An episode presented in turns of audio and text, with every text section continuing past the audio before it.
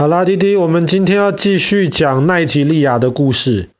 我们昨天讲到了奈及利亚最大也是最重要的城市，叫做拉各斯。拉各斯以前是奈及利亚的首都。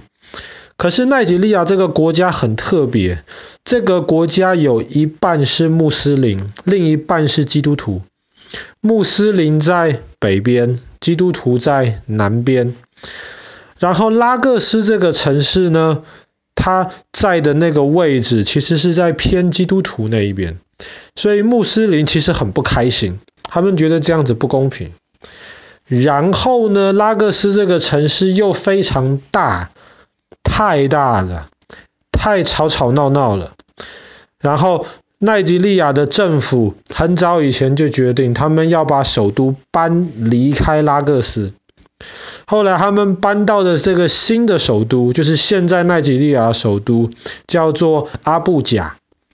阿布贾正好在奈及利亚的中间，所以北边的穆斯林或是南边的基督徒对这个新首都的位置都没有什么太大的意见。那么这个首都是全新建设起来的。当时他们其实就请了一个很有名的一个日本的一个设计师设计这个首都的规模，所以这个首都其实很漂亮。这个首都是非洲可以说是最新最现代化的城市之一，也是非洲被认为是最贵的一个城市之一。当然，阿布贾这个城市因为是全新设计的，然后其实附近又有非常多可以参观的地方，比方说它这个首都外面不远的一个地方有一个很大很大的石头，那个石头有一点像澳大利亚中间的那个乌鲁鲁那个爱丽丝岩一样，它也是一个非常大块完整的一个大石头，很多人去那边参观。但是因为这个新的首都位置不错，而且又建设的蛮好的，所以后来在过去三十年，越来越多的人大量的进入这个首都。这个首都现在人口可能已经跟英国伦敦差不多多了。那当时的规划其实是没有办法容纳这么多人，所以现在到这个阿布贾去了的话，其实如果离开观光客会去的地方，可能就会觉得有点拥挤。但是这个没有办法，当时确实没有想到这个首都的人口会一下子变得这么多。那如果去阿布贾参观的话，其实最多人感兴趣的一个景点。倒不是那个大石头，或是大清真寺，或是大教堂，都不是。你沿着高速公路开出去的话，不远的地方，你就会看到一个很奇怪、很奇怪的房子。那个房子的屋顶停着一架飞机，很长的飞机哦，大飞机哦。长三十公尺，那个翅膀大概宽十五公尺的大飞机，那个飞机基本上就是房子的屋顶，跟整个房子连在一起。那是当地非常有名的飞机屋。为什么有人要盖一栋这么奇怪的房子啊？一栋飞机的房子？那原来呢，飞机屋的拥有人是一对老夫妻。这对老夫妻年轻的时候，先生是一个建筑师，他自己应该说工程师或是建筑师，反正他自己会也能够设计，也能够盖房子。他的太太年轻的时候很漂亮，他很爱他的太太，他的太太非常非常喜欢搭飞机到处去外面旅行。那弟弟其实搭过一次飞机，但是后来很快的，因为开始有这个疫情了。所以那弟弟可能没什么搭飞机的印象，他的太太非常非常喜欢搭飞机，然后先生一方面有一点吃醋，好像不希望太太常常在外面跑，二方面他又知道他太太非常喜欢进行旅行，所以他就答应他太太，不如就这样子吧，我帮你把飞机搬进我们家里面。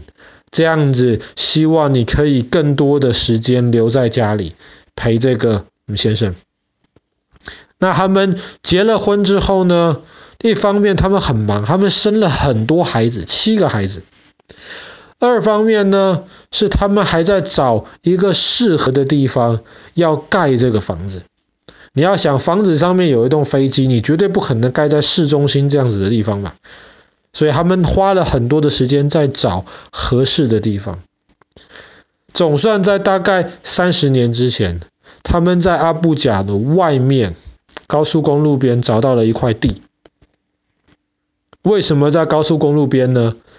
是机场的跑道，他们就决定在高速公路旁边开始盖他们的房子。先生其实很忙，但是他坚持这个房子要自己设计，而且尽量都是由他来自己盖。所以他的书房里面其实现在还摆着这个房子的设计图，不过这个图不是画在纸上，这个图就是一架拼起来的飞机。他在想要怎么样把这个飞机跟他的房子融合在一起，所以这个房子最早就是从那个飞机的机身开始盖的，机身长长的，一开始这个机身就是一个厨房，一个长长的厨房，然后机身下面的空间就是他们一开始全家居住在的一个小房间里面，后来呢，这个先生有时间了，也比较有钱了，他就慢慢的开始把翅膀下面加了一些新的房子。这些新的房子有一些就是那种孩子们的那些卧房啊、书房啊，然后有一些就是厕所。然后这个先生，这个爸爸其实很辛苦，所以他后来就决定给他自己一个奖励。那我们知道飞机前面就是那个驾驶舱嘛，他后来就把飞机驾驶舱的这个地方，能够看得到前面的风景的，看得到远方阿布贾这个城市的这个呃地方，就改成了他自己的一个书房。所以驾驶舱是房，然后飞机长长的这个机身是厨房，下面就是他们的卧房啊、厕所啊。诶，他觉得还不够。想说，哎呀，如果今天有朋友来要在我们家住的的话，该怎么办？所以他后来又决定在这个飞机房子后面再盖一栋小房子，有客房让朋友住。可是他后来觉得，光是这个客房没什么意思，而且奈及利亚这个地方有时候治安不是特别好，有时候可能会有一些坏人，所以他就决定了把这个客房上面继续往上盖。盖了一个水泥塔出来，在这个塔上面就有盖那种警卫室，因为在比较高的地方，然后那些警卫就可以很容易的看到，哎，有没有一些好像坏人的这些奇怪可疑的这些人在房子的周围走来走去。那么这个盖起来的这个警卫室，还有下面的客房，就像是机场的塔台。